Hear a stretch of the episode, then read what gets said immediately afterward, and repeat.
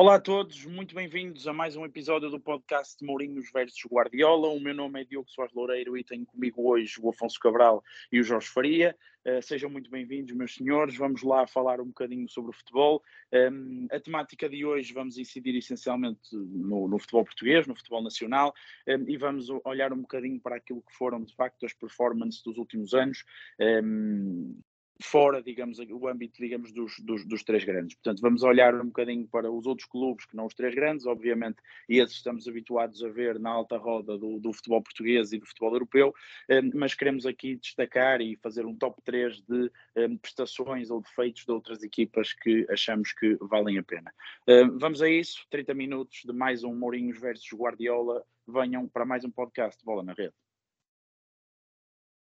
Como el señor Muriño me ha tuteado, yo también le voy a tutear. Me ha llamado Pep, yo le voy a llamar José.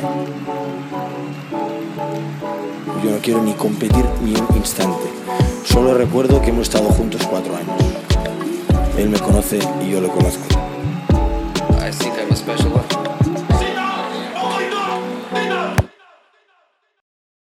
Olá novamente, estamos de volta agora sim e em definitivo um, ehm, para mais 30 eh, minutos do nosso uh, podcast favorito. Um, ehm, Jorge, Afonso, como é que vocês estão? Tudo a rolar? Tudo a rolar. Tudo bem, Diogo, está tudo. Vamos lá então, uh, muito para falar de, das prestações de, de, das equipas portuguesas, tanto a nível nacional como a nível internacional, de facto, o nosso futebol é muito rico um, em episódios, se calhar alguns mais positivos do que outros, mas de facto há muita história para contar, muito jogador, muito treinador, uh, muitas equipas que marcaram a nossa história e é precisamente uh, isso que vamos tentar uh, recordar. Jorge, eu começava por ti um, e para entrarmos já diretamente no, no, nosso top 3, até porque o tempo passa a voar e o nosso episódio é, é, é curto, um, qual foi a tua escolha para, para o terceiro lugar? Olha, antes de mais, uh, cumprimentar todos os que nos estão, todos os que nos estão a seguir. Uh, é obviamente com muito gosto que aqui estou. E eu trago uh, no meu top uh, trago aqui três competições diferentes, três clubes diferentes, três grandes feitos de três equipas portuguesas.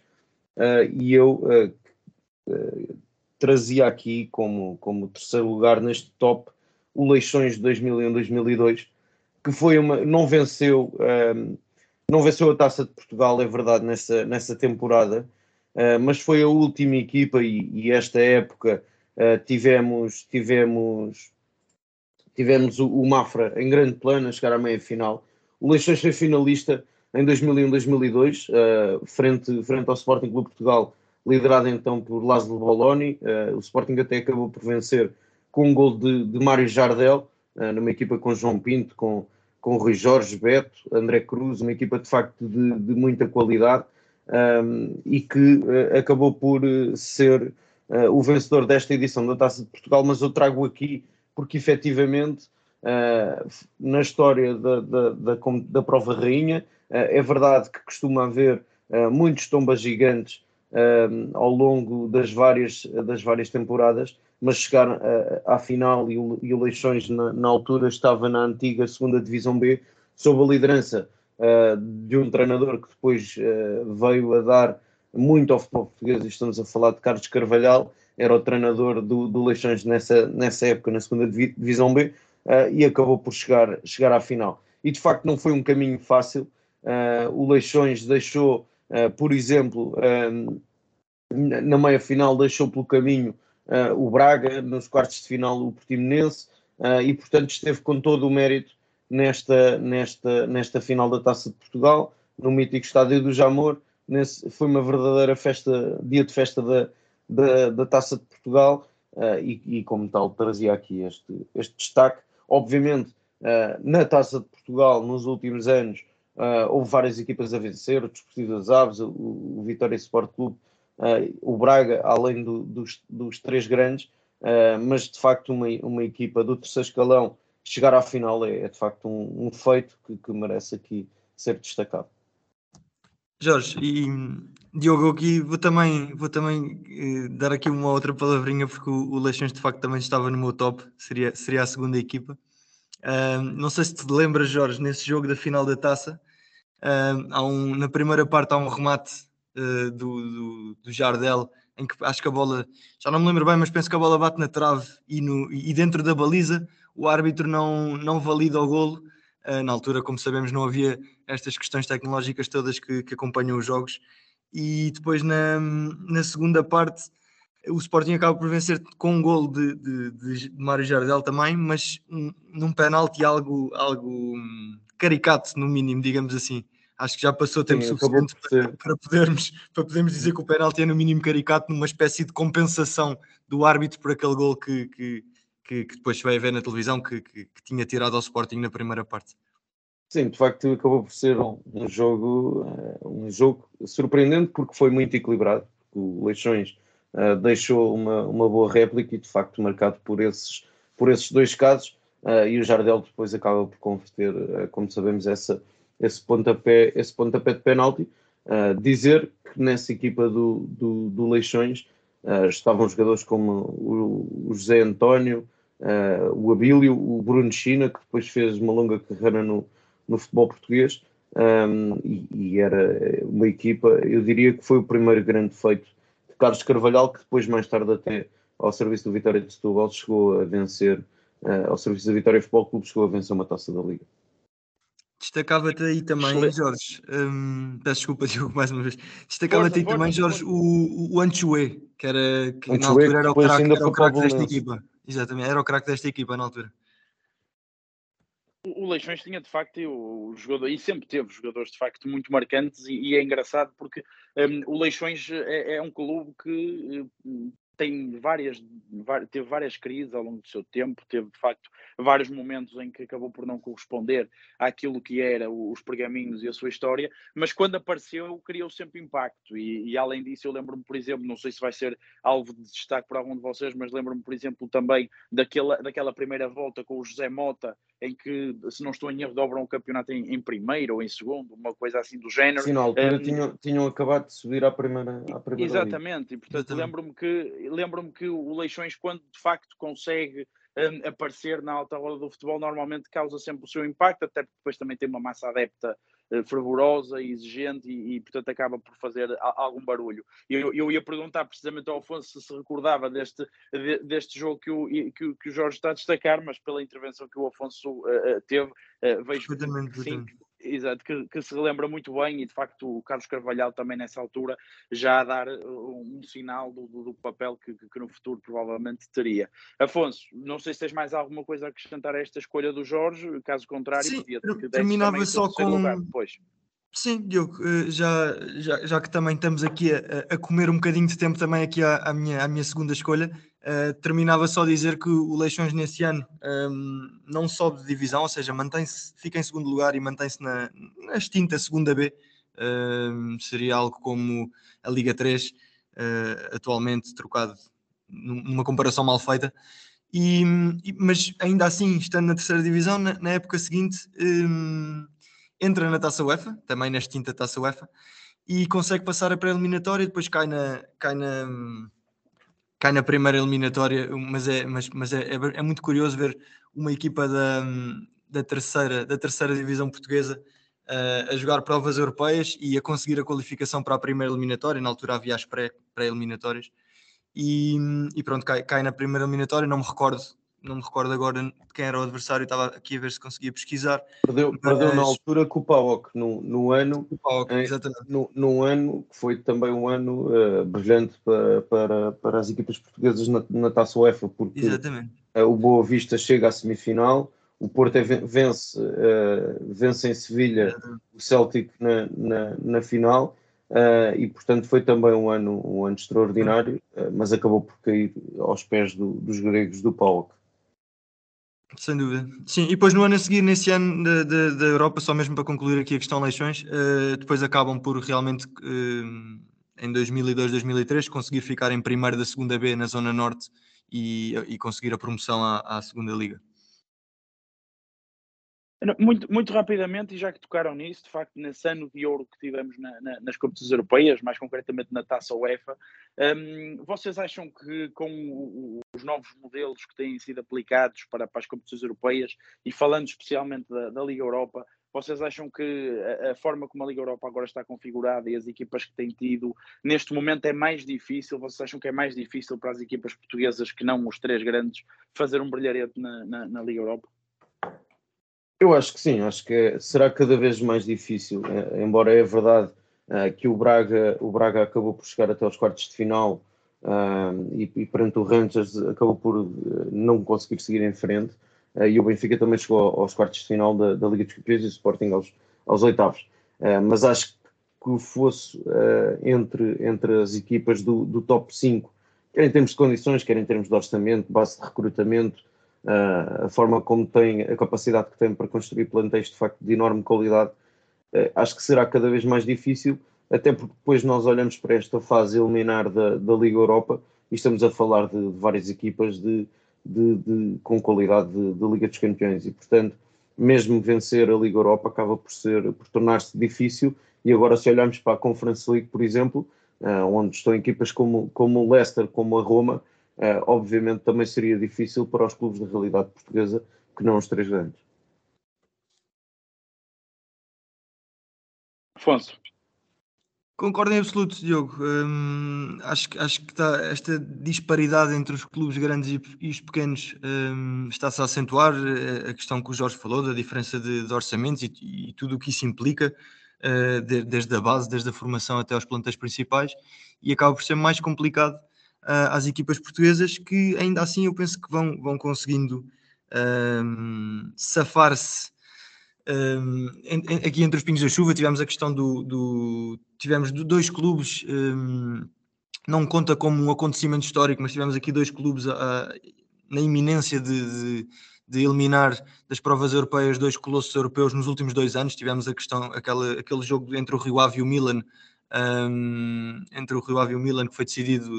salvo erro na 17ª, 16 grande penalidade e e tivemos também o, o, o Passo Ferreira este ano uh, em vantagem contra, contra o Tottenham na pré-eliminatória. Depois, claro que o Tottenham em casa uh, usou, usou os, os, principais jogadores e aí o Passo Ferreira deixou de ter grandes hipóteses, mas um, acho, que, acho que é muito por isto que nós também gostamos muito de futebol, não é? Independentemente da questão dos orçamentos, da qualidade dos jogadores, da qualidade dos treinadores, uh, no futebol é sempre, há sempre a possibilidade de, de existir as surpresas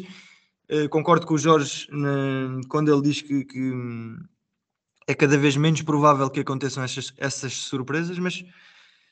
temos, temos nos habituado a bons resultados uh, europeus do, do, dos clubes portugueses, não só dos, não só dos três grandes, muito, muito também ultimamente, nos últimos anos, do, do Sporting Clube Braga, que também é um, é, um, é um dos meus destaques mais à frente. Por isso acho que temos, temos condições para ir lutando das formas, das formas que podemos, mas uh, tendo sempre essa noção de que a disparidade e a, e a realidade está, está a tornar-se cada vez mais diferente em relação aos outros países. Muito bem, excelentes, excelentes destaques também, de facto, aí, tanto a questão do Rio Ave como a questão do, do Passo de Ferreira, boas performances, sem dúvida. E eu mantinha-me contigo, até porque já percebemos que o Leixões acabou por, por ser teu, teu, a tua segunda escolha, um, e, e, eu podia então qual era o teu, qual foi a tua terceira escolha? A minha terceira escolha foi. Eu fui aqui um bocado por ordem de, de grau de surpresa.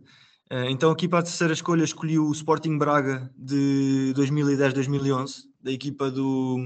do Domingos Paciência, que chega à final da Liga Europa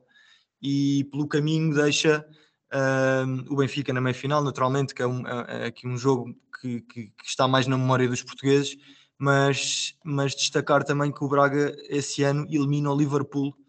um, elimina o Liverpool nos, nos, quartos de final, nos oitavos de final, uh, com uma vitória por 1-0 um em casa e um empate uh, a 0 fora. O, o, Sporting Braga nesse jogo, nesse ano, tinha jogadores como o Viana, o Alain, o Lima, o Mossoró. Um, Miguel Garcia, o Arthur, muitos jogadores destes depois eh, acabaram por, por ir parar a, a, clubes de a clubes os chamados grandes, Sporting e Benfica, sobretudo. E, e nesse ano um, foi uma caminhada estrondosa. O, o, o, Braga jogava um futebol muito, muito interessante, que, futebol que inclusivamente acabou por levar o Domingos Paciência depois para Alvalade também. Um, e só para recordar aqui alguns nomes de, dessa equipa do, do Liverpool que o Braga eliminou, uh, o português Raul Meireles, desde já à cabeça, e depois nomes como Jamie Carragher, Pepe Reina, Joe Cole, Dirk Kuyt, Andy Carroll. O, o Gerard não aparece aqui na ficha de jogo em, em, no jogo em casa, mas fazia parte do plantel também. Portanto, é uma caminhada de, de, de enorme sucesso do Braga e, e, também gostava de destacar, e, e, achei que fazia sentido destacar, porque o Braga nesse ano, uh, indo à final da Liga Europa, é uma das equipas que vai uh, que vem repescada da Liga dos Campeões e também recordar que o Braga nesse ano não ganha só ao Liverpool, ganha também ao Arsenal por 2-0 em casa, apesar de na primeira, na primeira mão, na primeira volta, aliás, ter perdido por 6-0 um, em Highbury, na altura, ainda não era o Emirates. Um, mas mas o, o, o, Braga é repescado dessa, dessa Liga dos Campeões num grupo com,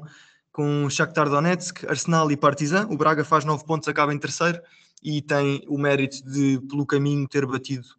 uh, por duas vezes o Partizan e também o Arsenal em casa numa uma prestação muito, muito valorosa da equipa do Minho que depois culmina nessa final da, da Liga Europa, uh, decidida com um gol de, do Falcão na altura. E também destacar em, em relação a esse jogo, já mais uma, uma, curiosidade também um pouco à semelhança daquela do jogo do, do, do Aves. Uh, o jogo fica um zero e lembro-me perfeitamente que o Mossoró, a abrir ali a segunda parte, aos 47, 48, tem um lance de o chamado 1 para 0 o, o, em condução de bola contra o guarda-redes em que acaba por, por atirar a bola 2, 3 centímetros ao lado e, e, e, impede que o Braga na altura chegue ali ao empate numa, numa altura crítica do jogo e que depois talvez pudesse também lutar pela eliminatória, pela final, porque depois animicamente lembro-me que a equipa de Domingos também caiu muito e o Porto tinha jogadores como, como Hulk, Falcão, era uma equipa, era uma equipa extraordinária. Jorge, não sei se, este, se tens algum comentário a este destaque do, do Afonso ou, ou, se fazia parte do, dos restantes dois lugares do teu top. Sim, fazia parte, era o meu segundo, o meu segundo lugar no, no, no meu top. Um, o Afonso já disse praticamente tudo, mas uh, frisar, frisar que, que, o Braga deixa pelo caminho uh, o, o, Benfica de Jorge Jesus, também com um grande investimento, perde aos pés do, do, do, do, do de André Vilas Boas, com, que tinha uma equipa uh, fantástica com Motinho, James Rodrigues, Hulk, Falcão, e portanto era de facto uma equipa, era um coletivo muito forte. Uh, e frisar que nesta edição da, da Liga Europa estavam equipas como o City e a Juventus, que nem sequer passou à fase eliminar, o Atlético Madrid, que também não passou à fase eliminar, Bayern Leverkusen, uh, Villarreal, Lille, Sporting, uh, Stuttgart, uh, Zenit, o Paris Saint-Germain e o Sevilha, o PSV, Liverpool, Nápoles, uh, e portanto era de facto uma, uma, uma competição com muitas equipas de, de Liga dos Campeões. Uh, e, e, o, e o Braga acaba por ter um, um enorme mérito. Como sabemos, uh, foi a última vez que, que tivemos três equipas, ou a única vez que tivemos três equipas na, na, na, na semifinal, e isto diz muito do, do que foi essa, essa caminhada de, das três equipas portuguesas. O Sporting acabou por cair nos 16 avos de final uh, perante o, o, o, Glasgow Rangers, uh, que agora também recentemente eliminou uh, o, o, Braga. e de facto foi uma, uma, uma, caminhada fantástica. O Benfica deixa pelo caminho para a Paris Saint-Germain e, e, o Braga deixa Lech Poznan, deixa, deixa Dinamo, deixa Liverpool, Uh, deixa depois mais tarde o Dinamo de Kiev, o Benfica elimina também PSV, o Porto, o, Porto, o, o Spartak Moscou e o Villarreal e portanto foi de facto uma, uma, uma grande caminhada das equipas portuguesas uh, e, e, teria que obviamente destacar uh, porque, porque o Braga nessa época inclusivamente deixar também esta nota teve o mérito, o, o, Benfica foi, foi, o Porto foi, foi campeão na, nacional uh, se a memória não me falha, e, e, o, e o Domingos Paciência, enquanto treinador do Braga, uh, nas duas temporadas que esteve, acabou por estar na luta pelo, pelos troféus, uh, acabou por chegar às fases das decisões. Recordo-me até que disputou um campeonato até a última jornada e, portanto, me merece aqui esse, esse destaque. É de facto tempos em que era a forma como nós nos movimentávamos no ranking e, e os pontos que fazíamos, de facto, uh, punham aqui Portugal numa, numa, numa posição muito privilegiada e, e, como vocês destacaram e bem, era uma equipa do Braga que, que, é impossível esquecer, não só pela prestação interna e externa que teve, mas depois também pela forma como uh, alimentou outros clubes com boas transferências e foi de facto uma, uma altura de ouro em que deu a sensação que o Braga provavelmente ali um, iria conseguir uma aproximação um, aos grandes, que depois eu penso que o decorrer do tempo acabou por não confirmar, pelo menos de forma tão, tão intensa como na altura parecia possível, mas obviamente uma equipa que será sempre histórica, até porque estamos a falar provavelmente, e se não estou, se a memória não me falha, da única equipa portuguesa fora dos três grandes que conseguiu chegar a uma final europeia e portanto obviamente que isso merece esse destaque. Jorge, mantendo-me contigo, vamos então fechar uh, o teu top, qual é o teu, a tua primeira opção? Tinha que ser o Boa Vista de, de 2000, 2001. Uh, é certo que na altura até nem foi muito surpreendente, porque o Boa Vista já tinha, uh, já tinha vencido Taças de Portugal, já tinha sido finalista da Taça de Portugal várias vezes na década, na década anterior, na década de 90. Uh, eh, acaba por lutar uh, pelo título no ano a seguir, uh, de Laszlo Bologna campeão com o Sporting Clube de Portugal o Boa Vista está na luta também muito próximo até ao fim, mas em 2000, 2001 acaba por vencer, vencer o Campeonato Nacional e, obviamente, tinha, tem que ser destacado porque olhamos para, para o histórico do futebol português e só temos cinco clubes campeões nacionais, ou seja, os três grandes, este Boa Vista de 2000, 2001 e o Belenenses, e, e, portanto, destacava claramente aqui o Boa Vista, então liderado por, por Jaime Pacheco, uh, que, que, que, também, uh, como, como referíamos há pouco, uh, nessa, nessa altura, nessas temporadas de, de, de grande sucesso, foi chegando longe também nas competições europeias, quer na Liga dos Campeões, quer na época em que 2002, 2003 acaba por fazer uma, uma, uma semifinal e, portanto, deixar também essa, essa nota uh, tinha, tinha jogadores de, de, grande qualidade e que depois acabaram, uh, alguns por rumar uh, a, outras, a outras paragens e fazer carreiras interessantes. Recordo-me o Ricardo Rui Bento, que, que, rumaram, que rumaram ao Sporting, Pedro Emanuel, que depois rumou ao Futebol Clube do Porto, como sabemos, Frechou, uma equipa que tinha Petit, que depois rumou, rumou ao Benfica, Sanchez, Duda, Elpidio Silva e, portanto, Martelinho, que fez uh, golos extremamente importantes nessa caminhada do, do Boa Vista de Jaime Pacheco, um, um treinador também muito carismático, uma equipa muito combativa uh, e, e, e, acabou por depois conseguir uh, ser, ser campeão nacional. Uh, e, e, basta olharmos para esse histórico que, que eu dizia, e, e, havendo apenas cinco, um, cinco, cinco clubes campeões nacionais, há aqui claramente muito mérito uh, do Boa Vista, que depois acaba por uh, ser campeão com 77 pontos, mais um uh, do que o Futebol Clube do Porto, e, e, e, portanto isto diz muito daquilo que foi a, a caminhada deste, deste Boa Vistão, liderado por Jaime Pacheco em 2000-2001. Afonso, eu não sou bruxo, mas quase que adivinho que vocês são capazes de estar de acordo. O que é que me tens a dizer sobre o teu primeiro lugar? Tenho de, tenho te dizer, Diogo, que tenho de esconder aqui melhor os meus apontamentos, porque o Jorge veio lê-los antes do podcast. não, mas à boa vista, sem dúvida, tinha de ser, por todas as razões que o Jorge, que o Jorge já evocou. Um, deixar aqui uma, uma, uma outra nota. Um, nessa época, o Boa Vista em 2000, 2001 foi provavelmente o meu segundo ano de futebol mais acérrimo, portanto, não me lembro como se fosse ontem, naturalmente, mas, mas, mas lembro-me bem deste Boa Vista campeão. E hum, é uma questão engraçada que o Jorge falou por alto, que era a questão de que o Boa Vista acabou com mais um ponto que o Porto, e curiosamente a última jornada uh, do Boa Vista, o Boa Vista acaba por perder 4-0 com o Porto, num, num jogo em que já, já servia de pouco as intenções de, do Boa Vista, pelo menos, não me lembro se o Porto ainda podia perder o segundo lugar, uh, não fui confirmar mas, mas o Boa Vista já tinha o título uh, garantido. Nesse ano, deixe de destacar também que, além do título, que por si só já é, já é, já é um, um feito extraordinário, uh, o, o Boa Vista ganha uh, tanto a Benfica, Porto e Sporting na mesma época, e depois nos outros dois jogos com o Benfica e Sporting empata e este jogo com o Porto uh, acaba por perder 4-0 quando não tenho memória se rodou a equipa ou não, mas o jogo já servia, já servia de pouco, portanto era mais era, era um jogo em clima de festa para, para os achadrezados. Um, destacar também, porque acho que o Jorge uh, cobriu aqui quase, quase tudo, uh, que na época seguinte uh, este Boa Vista volta a ficar em segundo lugar e faz uma, faz uma prestação extraordinária na, na,